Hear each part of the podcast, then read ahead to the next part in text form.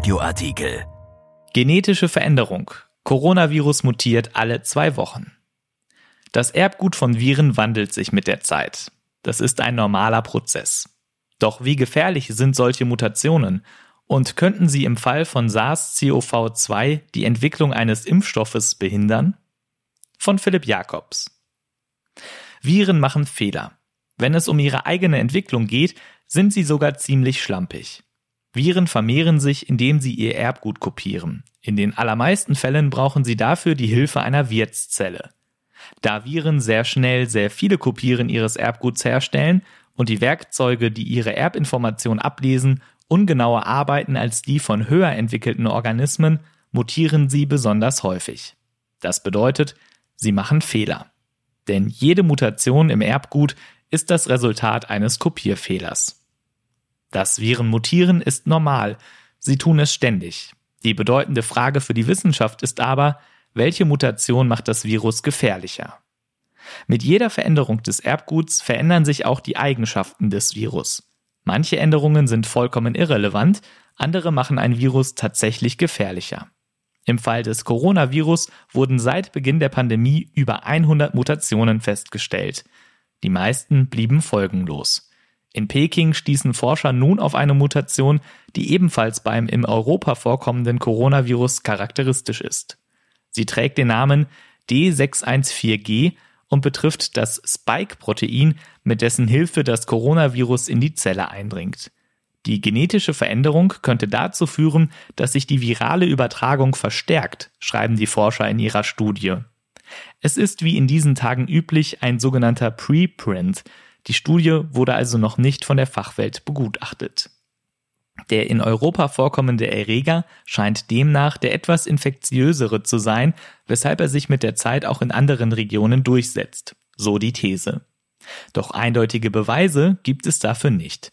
Andreas Bergthaler, Leiter des Projektes Mutationsdynamik von SARS-CoV-2 in Österreich, sagte am Dienstag bei einer Pressekonferenz des Kölner Science Media Centers, um jetzt wirklich funktionell zu verstehen, was die Konsequenz einer einzelnen Mutation ist, bedarf es deutlich mehr Arbeit im Labor und nicht nur die reine Sequenzierarbeit.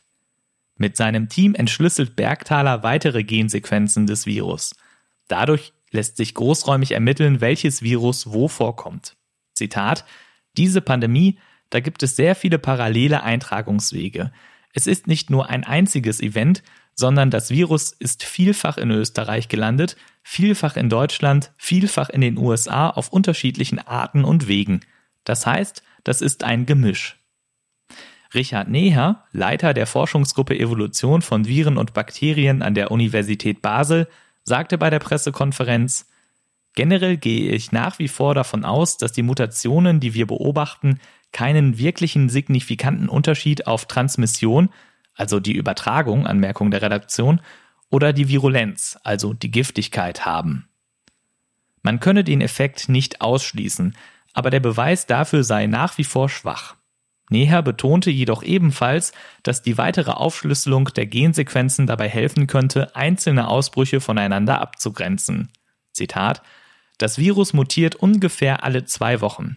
Das ist allerdings nicht wie ein Uhrwerk, sondern manchmal kommen drei auf einmal und dann wieder sechs Wochen keine, sodass man auf einer Zeitskala von ungefähr vier Wochen Ausbrüche miteinander recht gut verknüpfen oder mit Sicherheit sagen kann, dass sie getrennte Ereignisse sind. Coronaviren sind sogenannte RNA-Viren. Das bedeutet, die Basenabfolge ihrer Erbinformation stellt sich als Einzelstrang dar im Unterschied zur DNA, bei der die Basenabfolge als Doppelstrang vorliegt. Coronaviren besitzen das größte Genom aller bekannten RNA-Viren. Um die Fehlerrate bei der Vervielfältigung niedrig zu halten, verfügen diese Viren über einen besonderen Korrekturmechanismus. Dadurch ist die Mutationsrate im Vergleich zu anderen RNA-Viren zunächst etwas geringer. Richard Neher sagt, gleichzeitig ist das Genom aber ungefähr dreimal so groß und das hält sich in etwa die Waage. Also die Zahl der Mutationen pro Monat ist in all diesen Viren ungefähr ähnlich. Verändert eine zufällige Mutation die Eigenschaften des Virus dahingehend, dass es besser und länger überleben kann, wird sich diese Eigenschaft mit der Zeit gegenüber anderen Virusvarianten durchsetzen. Dies ist als Selektion bekannt. Äußere Bedingungen können einen sogenannten Selektionsdruck auf ein Virus haben. Das Virus wird also förmlich gezwungen zu mutieren. Dem Virus ist dabei übrigens vollkommen egal, ob sein Wirt früher oder später stirbt. Es ist ein Irrglaube, dass ein besonders tödliches Virus keine großen Überlebenschancen hat, weil der Wirt früher stirbt. Es geht um die Übertragung.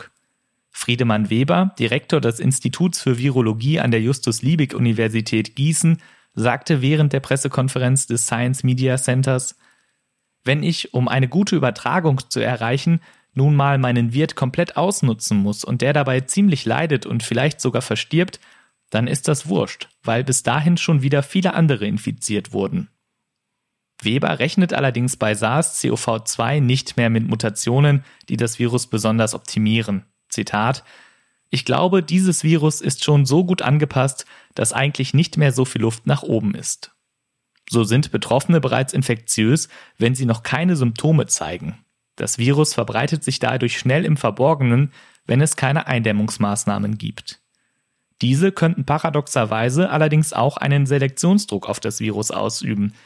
Wenn man den Zeitraum verzögere, in dem der nächste Wirt infiziert werden kann, werde sich die Evolution oder die Selektion auf solche Viren hin ausrichten, die den Wirt etwas mehr schonen, sagte Andreas Burgthaler. SARS-CoV-2 würde dadurch womöglich weniger tödlich sein, sich aber hartnäckiger und länger im Körper halten. Im ungünstigsten Fall erschweren Mutationen auch die Findung eines Impfstoffs. Derlei Probleme zeigen sich jährlich bei der Grippe. Sie ist das Paradebeispiel von einem Virus, das dem Impfstoff wegläuft, so Richard Neher. Jedes Jahr muss der Grippeimpfstoff angepasst werden, weil das Influenza-Virus zu schnell mutiert und sein Erscheinungsbild verändert. Mit derartigen Schwierigkeiten rechnet Neher bei SARS-CoV-2 jedoch nicht. Zitat Das ist nicht meine primäre Sorge. Ich glaube nicht, dass es auf einer sehr kurzen Zeitskala sogenannte Escape-Mutationen geben würde, die einen Impfstoff ineffektiv machen. Zudem sei die typische Immunantwort eines jeden Körpers divers. Wörtlich, das heißt, eine Mutation reduziert nicht in jedem Menschen gleich die Effizienz des Impfstoffs. Erschienen in der Rheinischen Post vom 30. Juni 2020 und bei RP Online. RP Audioartikel. Ein Angebot von RP Plus.